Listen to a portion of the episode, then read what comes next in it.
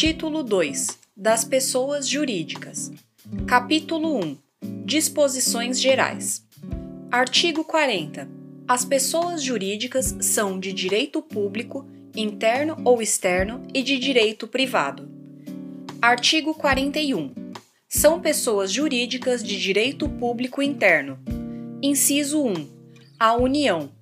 Inciso 2. Os Estados, o Distrito Federal e os territórios. Inciso 3. Os municípios. Inciso 4. As autarquias, inclusive as associações públicas. Inciso 5. As demais entidades de caráter público criadas por lei. Parágrafo único. Salvo disposição em contrário, as pessoas jurídicas de direito público a que se tenha dado estrutura de direito privado regem-se no que couber quanto ao seu funcionamento pelas normas deste Código. Artigo 42. São pessoas jurídicas de direito público externo os estados estrangeiros e todas as pessoas que forem regidas pelo direito internacional público. Artigo 43. As pessoas jurídicas de direito público interno são civilmente responsáveis por atos dos seus agentes que, nessa qualidade, causem danos a terceiros, ressalvado direito regressivo contra os causadores do dano, se houver por parte destes culpa ou dolo. Artigo 44. São pessoas jurídicas de direito privado. Inciso 1. As associações. Inciso 2. As sociedades. Inciso 3. As fundações. Inciso 4. As organizações religiosas. Inciso 5 os partidos políticos. Inciso 6. As empresas individuais de responsabilidade limitada. Parágrafo 1. São livres a criação, a organização, a estruturação interna e o funcionamento das organizações religiosas, sendo vedado ao poder público negar-lhes reconhecimento ou registro dos atos constitutivos e necessários ao seu funcionamento Parágrafo 2. As disposições concernentes às associações aplicam-se subsidiariamente às sociedades que são objeto do livro 2 da parte especial deste Código. Parágrafo 3. Os partidos políticos serão organizados e funcionarão conforme o disposto em lei específica. Artigo 45 começa a existência legal das pessoas jurídicas de direito privado com a inscrição do ato constitutivo no respectivo registro, precedida, quando necessário, de autorização ou aprovação do Poder Executivo, averbando-se no registro todas as alterações por que passar o ato constitutivo. Parágrafo único decai em três anos o direito de anular a constituição das pessoas jurídicas de direito privado, por defeito do ato respectivo, contado o prazo da publicação de sua inscrição no registro. Artigo 46. O registro declarará: Inciso 1. A denominação, os fins, a sede, o tempo de duração e o fundo social, quando houver Inciso 2. O nome e a individualização dos fundadores ou instituidores e dos diretores. Inciso 3. O modo por que se administra e representa, ativa e passivamente, judicial e extrajudicialmente. Inciso 4. Se o ato constitutivo é reformável no tocante à administração e de que modo. Inciso 5 se os membros respondem ou não subsidiariamente pelas obrigações sociais. Inciso 6. As condições de extinção da pessoa jurídica e o destino do seu patrimônio nesse caso. Artigo 47. Obrigam a pessoa jurídica os atos dos administradores, exercidos nos limites de seus poderes definidos no ato constitutivo. Artigo 48. Se a pessoa jurídica tiver administração coletiva, as decisões se tomarão pela maioria de votos dos presentes, salvo se o ato constitutivo dispuser de modo diverso. Parágrafo único. decai em três anos o direito de anular as decisões a que se refere este artigo, quando violarem a lei ou estatuto ou forem eivadas de erro, dolo, simulação ou fraude. Artigo 49. Se a administração da pessoa jurídica vier a faltar, o juiz, a requerimento de qualquer interessado, nomear-lhe-á administrador provisório. Artigo 49-A. A pessoa jurídica não se confunde com os seus sócios, associados, instituidores ou administradores. Parágrafo único. A autonomia patrimonial das pessoas jurídicas é um instrumento lícito de alocação e segregação de riscos, estabelecido pela lei com a finalidade de estimular empreendimentos para a geração de empregos, tributo, renda e inovação em benefício de todos. Artigo 50.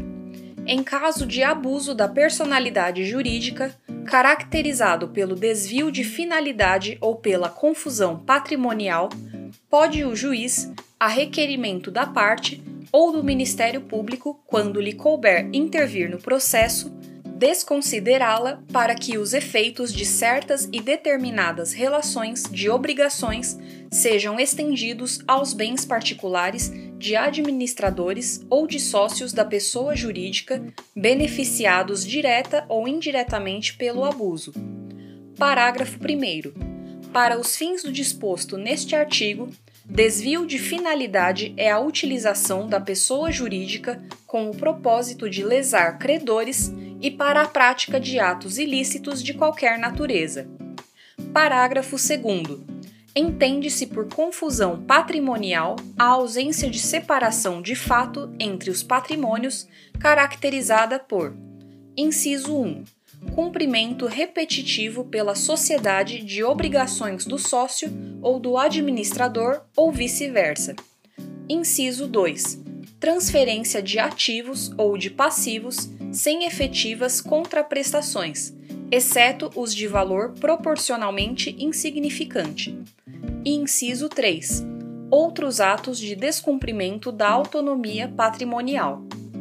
Parágrafo 3 o disposto no caput e nos parágrafos 1 e 2 deste artigo também se aplica à extensão das obrigações de sócios ou de administradores à pessoa jurídica. Parágrafo 4. A mera existência de grupo econômico, sem a presença dos requisitos de que trata o caput deste artigo, não autoriza a desconsideração da personalidade da pessoa jurídica. Parágrafo 5 não constitui desvio de finalidade a mera expansão ou a alteração da finalidade original da atividade econômica específica da pessoa jurídica. Artigo 51. Nos casos de dissolução da pessoa jurídica ou cassada a autorização para seu funcionamento, ela subsistirá para os fins de liquidação, até que esta se conclua. Parágrafo 1 far-se-á, no registro onde a pessoa jurídica estiver inscrita, a averbação de sua dissolução. Parágrafo 2. As disposições para a liquidação das sociedades aplicam-se, no que couber, às demais pessoas jurídicas de direito privado. Parágrafo 3. Encerrada a liquidação, promover-se-á o cancelamento da inscrição da pessoa jurídica. Artigo 52. Aplica-se às pessoas jurídicas, no que couber, a proteção dos direitos da personalidade. Capítulo 2. Das associações. Artigo 53. Constituem-se as associações pela união de pessoas que se organizem para fins não econômicos. Parágrafo único. Não há, entre os associados, direitos e obrigações recíprocos. Artigo 54. Sob pena de nulidade, o Estatuto das Associações conterá: Inciso 1. A denominação, os fins e a sede da associação. Inciso 2. Os requisitos para a admissão, demissão e exclusão dos associados. Inciso 3. Os direitos e deveres dos associados. Inciso 4. As fontes de recursos para sua manutenção. Inciso 5. O modo de constituição e de funcionamento dos órgãos deliberativos. Inciso 6. As condições para a alteração das disposições estatutárias e para a dissolução. Inciso 7. A forma de gestão administrativa e de aprovação das respectivas contas. Artigo 55. Os associados devem ter iguais direitos, mas o Estatuto poderá instituir categorias com vantagens especiais. Artigo 56. A qualidade de associado é intransmissível se o Estatuto não dispuser o contrário. Parágrafo único.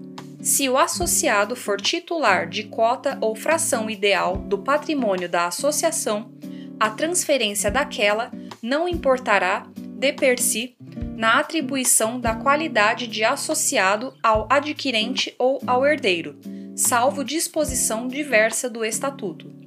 Artigo 57. A exclusão do associado só é admissível havendo justa causa, assim reconhecida em procedimento que assegure direito de defesa e de recurso, nos termos previstos no Estatuto. Parágrafo único. Revogado. Artigo 58. Nenhum associado poderá ser impedido de exercer direito ou função que lhe tenha sido legitimamente conferido, a não ser nos casos e pela forma previstos na lei ou no estatuto. Artigo 59. Compete privativamente à Assembleia Geral. Inciso 1. Destituir os administradores. Inciso 2. Alterar o Estatuto. Parágrafo único. Para as deliberações a que se referem os incisos 1 e 2 deste artigo, é exigido deliberação da Assembleia especialmente convocada para esse fim, cujo quórum será o estabelecido no Estatuto, bem como os critérios de eleição dos administradores. Artigo 60 a convocação dos órgãos deliberativos far-se-á na forma do Estatuto, garantido a um quinto dos associados o direito de promovê-la. Artigo 61. Dissolvida a associação, o remanescente do seu patrimônio líquido, depois de deduzidas, se for o caso, as cotas ou frações ideais referidas no parágrafo único do artigo 56, será destinado à entidade de fins não econômicos designada no Estatuto, ou, omisso este, por deliberação dos associados à instituição municipal, estadual ou federal, de fins idênticos ou semelhantes. Parágrafo 1. Por cláusula do Estatuto ou, no seu silêncio, por deliberação dos associados, podem estes, antes da destinação do remanescente referida neste artigo, receber em restituição, atualizado o respectivo valor, as contribuições que tiverem prestado ao patrimônio da associação. Parágrafo 2. Não existindo no município, no Estado, no Distrito Federal ou no território em que a associação tiver sede, instituição nas condições indicadas neste artigo, o que remanescer do seu patrimônio se devolverá à Fazenda do Estado, do Distrito Federal ou da União. Capítulo 3 Das Fundações. Artigo 62. Para criar uma fundação, o seu instituidor fará, por escritura pública ou testamento, dotação especial de bens livres especificando o fim a que se destina e declarando, se quiser, a maneira de administrá-la. Parágrafo único. A fundação somente poderá constituir-se para fins de: inciso 1, assistência social, inciso 2, cultura, defesa e conservação do patrimônio histórico e artístico, inciso 3, educação, inciso 4, saúde, Inciso 5. Segurança alimentar e nutricional. Inciso 6. Defesa, preservação e conservação do meio ambiente e promoção do desenvolvimento sustentável. Inciso 7. Pesquisa científica, desenvolvimento de tecnologias alternativas, modernização de sistemas de gestão, produção e divulgação de informações e conhecimentos técnicos e científicos. Inciso 8. Promoção da ética, da cidadania, da democracia e dos direitos humanos. Inciso 9. Atividades religiosas. E inciso 10. Vetado. Artigo 63. Quando insuficientes para constituir a fundação, os bens a ela destinados serão, se de outro modo não dispuser o instituidor, incorporados em outra fundação que se proponha a fim igual ou semelhante. Artigo 64. Constituída a fundação por negócio jurídico entre vivos, o instituidor é obrigado a transferir-lhe a propriedade ou outro direito real sobre os bens dotados, e, se não o fizer, serão registrados em nome dela por mandado judicial. Artigo 65. Aqueles a quem o instituidor cometer a aplicação do patrimônio, em tendo ciência do encargo, formularão logo, de acordo com as suas bases, artigo 62, o estatuto da fundação projetada submetendo-o em seguida à aprovação da autoridade competente com recurso ao juiz. Parágrafo único. Se o estatuto não for elaborado no prazo assinado pelo instituidor ou, não havendo prazo, em 180 dias, a incumbência caberá ao Ministério Público. Artigo 66. Velará pelas fundações o Ministério Público do Estado onde situadas. Parágrafo 1. Se funcionarem no Distrito Federal ou em território, caberá o encargo ao Ministério Público do Distrito Federal e Territórios. Parágrafo 2. Se estenderem a atividade por mais de um Estado, caberá o encargo, em cada um deles, ao respectivo Ministério Público. Artigo 67. Para que se possa alterar o estatuto da Fundação, é mister que a reforma. Inciso 1. Seja deliberada por dois terços dos competentes para gerir e representar a Fundação. Inciso 2. Não contrarie ou desvirtue o fim desta. Inciso 3. Seja aprovada pelo órgão do Ministério Público no prazo máximo de 45 dias, findo o qual, ou no caso de o Ministério Público a denegar, poderá o juiz supri-la, a requerimento do interessado. Artigo 68. Quando a alteração não houver sido aprovada por votação unânime, os administradores da Fundação, ao submeterem o estatuto ao órgão do Ministério Público, requererão que se dê ciência à minoria vencida para impugná-la, se quiser, em 10 dias. Artigo 69 tornando-se ilícita, impossível ou inútil a finalidade a que visa a fundação, ou vencido o prazo de sua existência, o órgão do Ministério Público ou qualquer interessado lhe promoverá a extinção, incorporando-se o seu patrimônio, salvo disposição em contrário no ato constitutivo ou no estatuto, em outra fundação designada pelo juiz que se proponha a fim igual ou semelhante. Título 3 do domicílio. Artigo 70. O domicílio da pessoa natural é o lugar onde ela estabelece a sua residência com ânimo definitivo. Artigo 71. Se, porém, a pessoa natural tiver diversas residências, onde alternadamente viva, considerar-se-á domicílio seu qualquer delas. Artigo 72. É também domicílio da pessoa natural, quanto às relações concernentes à profissão, o lugar onde esta é exercida. Parágrafo único. Se a pessoa exercitar profissão em lugares diversos, cada um deles constituirá domicílio para as relações que lhe corresponderem. Artigo 73 ter-se-á por domicílio da pessoa natural que não tenha residência habitual o lugar onde for encontrada. Artigo 74.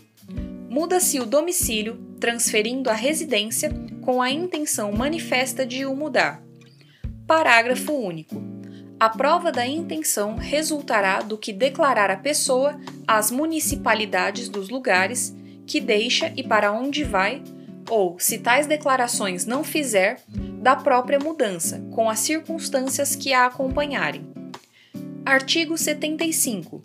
Quanto às pessoas jurídicas, o domicílio é: inciso 1, da União, o Distrito Federal, inciso 2, dos estados e territórios, as respectivas capitais, inciso 3, do município, o lugar onde funcione a administração municipal, inciso 4, das demais pessoas jurídicas o lugar onde funcionarem as respectivas diretorias e administrações, ou onde elegerem domicílio especial no seu estatuto ou atos constitutivos. Parágrafo 1.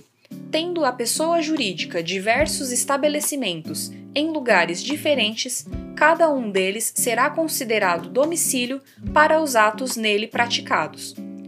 Parágrafo 2.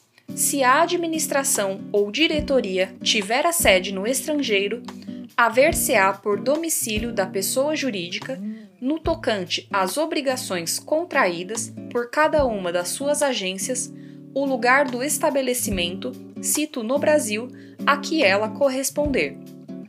Artigo 76. Tem domicílio necessário o incapaz, o servidor público, o militar, o marítimo e o preso Parágrafo único. O domicílio do incapaz é o do seu representante ou assistente. O do servidor público, o lugar em que exercer permanentemente suas funções. O do militar, onde servir e, sendo da Marinha ou da Aeronáutica, a sede do comando a que se encontrar imediatamente subordinado. O do marítimo, onde o navio estiver matriculado. E o do preso, o lugar em que cumprir a sentença. Artigo 77. O agente diplomático do Brasil que, citado no estrangeiro, alegar extraterritorialidade sem designar onde tem no país o seu domicílio, poderá ser demandado no Distrito Federal ou no último ponto do território brasileiro onde o teve. Artigo 78. Nos contratos escritos, poderão os contratantes especificar domicílio onde se exercitem e cumpram os direitos e obrigações deles resultantes.